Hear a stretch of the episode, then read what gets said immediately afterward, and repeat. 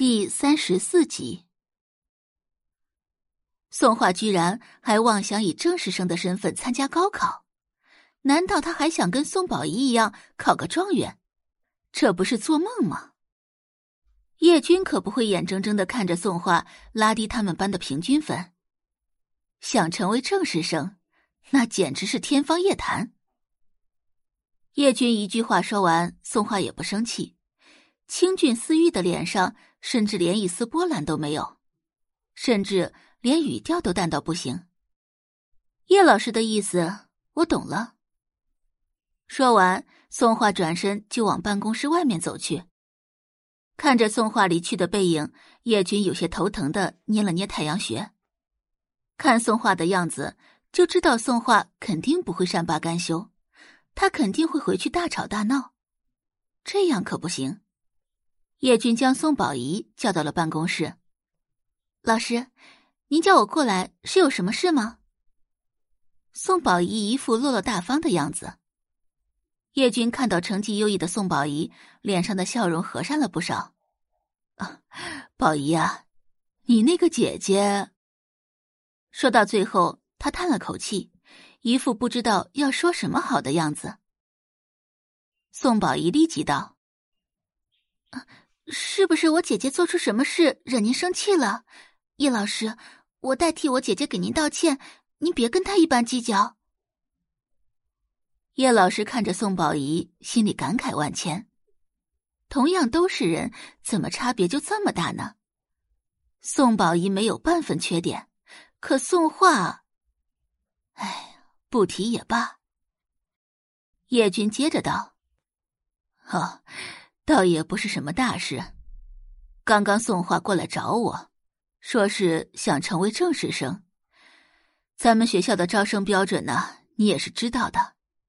说实话，如果不是看在你的面子上的话，他连成为咱们班借读生的资格都没有。我希望你可以转告他一下，让他安分守己，好好学习，不要得寸进尺。闻言，宋宝仪低垂的眸子里全是嘲讽的神色。他万万没有想到，宋画居然还有脸来找叶老师要转成正式生。人居然可以没脸没皮到这种地步，也算是让他开了眼界。宋宝仪善解人意的道：“啊，我跟姐姐在一个班级，我是正式生，她是借读生，那她心里难免会有点落差。”叶老师，您看能不能想想办法？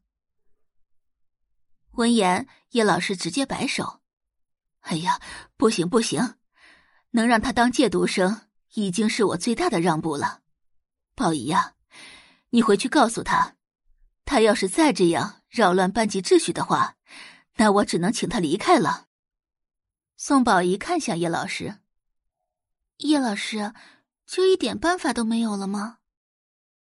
叶军直接打断了宋宝仪的话：“宝仪，我知道你想帮他，就像诸葛亮想扶持阿斗一样，可阿斗是那块料子吗？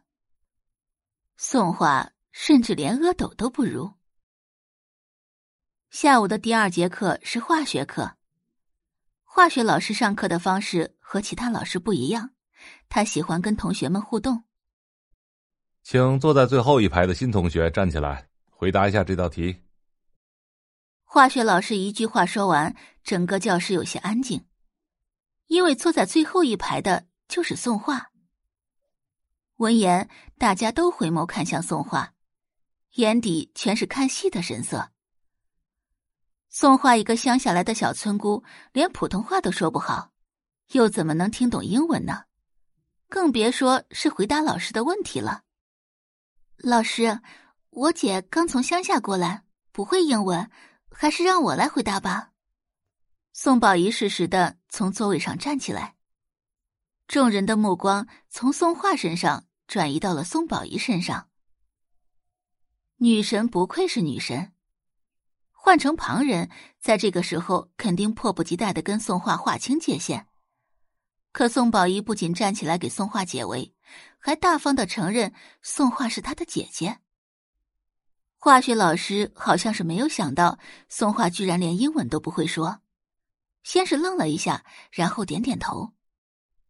可就在宋宝仪张嘴准备回答时，一道清浅的女声在空气中响起：“感谢您的收听，去运用商店下载 Patreon 运用城市，在首页搜索海量有声书，或点击下方链接听更多小说等内容。”